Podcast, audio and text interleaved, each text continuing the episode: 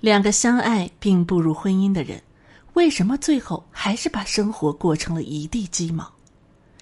原因其实很简单，婚姻真正考验的并不是两个人相爱的程度，而是彼此爱一个人的能力。很多已婚的夫妻过了三五年之后，他们就会问这样的问题：为什么他以前对我那么好，但结了婚之后就回不去了呢？他说过要照顾我一辈子，为什么现在天天应酬，晚饭都不陪我吃呢？我早就和他说过，他为什么就不改一改呢？这是很多夫妻经常会遇到的一个通病，把谈恋爱时的轰轰烈烈当成了婚姻生活中该有的日常。结婚的时候，往往会给我们造成一种错觉：和一个自己相爱的人结婚，那么后半辈子幸福的生活。简直就是近在咫尺，而这些把婚姻当成是一劳永逸的人，也是婚后容易摔得最惨的。因为婚姻本来就是动态的，充满挫折的，并且家家都会产生这样和那样的问题。谈恋爱其实是一个非常简单的事情，谈恋爱无非是两个人吃饱全家不愁，偶尔买买奢侈品，碰上个假期再来一场说走就走的旅行。这再正常不过了，和一个人品不差且互相相爱的人在一起，简直就是享受青春带来的福利。而到了婚姻呢，很现实的来说，两个人马上就要从新手村步入到地狱模式。结了婚之后，你必须要面对贷款压力、子女教育、老人赡养等诸多问题，两个人成为了整个大家庭的顶梁柱。以前你们可以指望父母，但现在所有的压力都指望着两个人去解决。想休息的时候打个游戏，得了吧，孩子的作业还得辅导呢。想用闲钱买个包包，算了吧，贷款再不还就影响信誉了。想来一场说走就走的旅行，做梦吧，周末领导不让自己加班，就算是烧高香了。并不是你的婚姻变成了一地鸡毛，而是结了婚之后的人其实都和你一样，每天面对着这样和那样的问题。你之所以感到心累，而别人会苦中作乐，原因就在于很多人懂得在婚姻中如何解决问题，而你却一直在抱怨问题为什么会产生。抱着一个爱我婚姻就不会有问题的人，往往最容易被婚姻玩死。举一个例子来说，假如你很喜欢一家公司，公司也很赏识你的才华，那么你只要在公司里什么都不做，难道就可以坐享其成了吗？显然不是。在婚姻中，你一定会遇到大大小小的问题，需要你面对和解决。这些问题会让你感觉到婚姻的痛点，但其实婚姻也没有那么糟糕，大部分的人都和你经历着一样的事情。这就是婚姻的常态，也是生活的常态。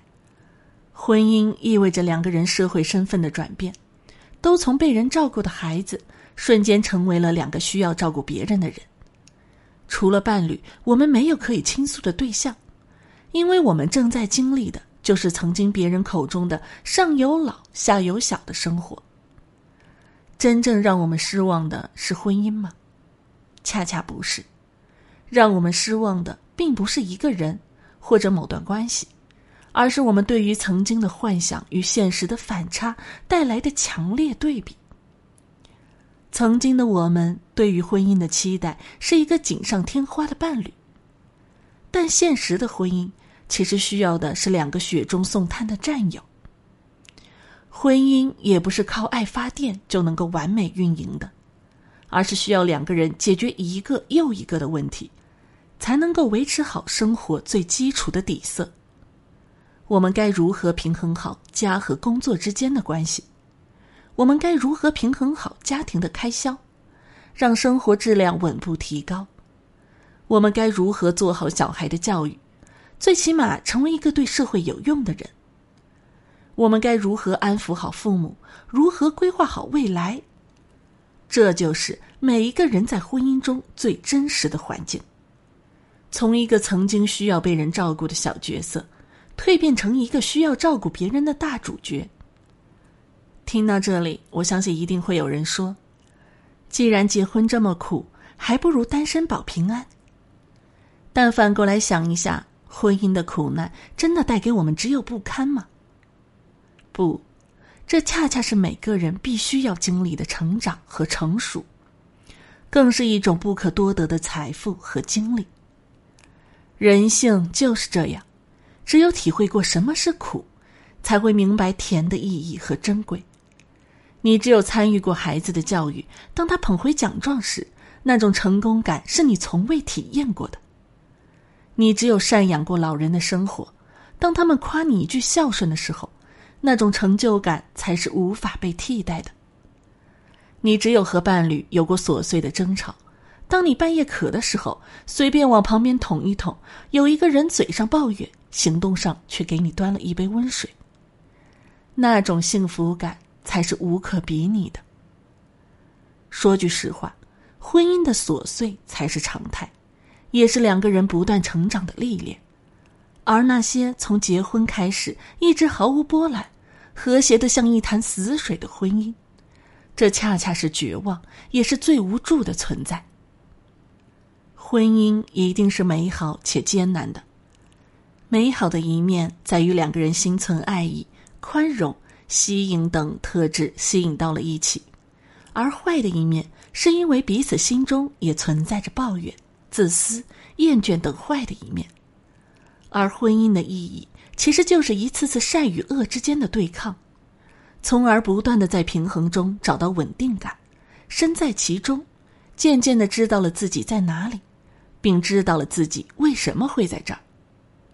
人生的价值也渐渐同步到了婚姻之中，所以，我们不要把谈恋爱时的轰轰烈烈当成了婚姻日常本该有的样子。遇到问题时候，我们要一起的解决问题，不要互相抱怨。我们要明白，婚姻的琐碎才是常态。希望大家都能够和自己所爱的人一起白头偕老。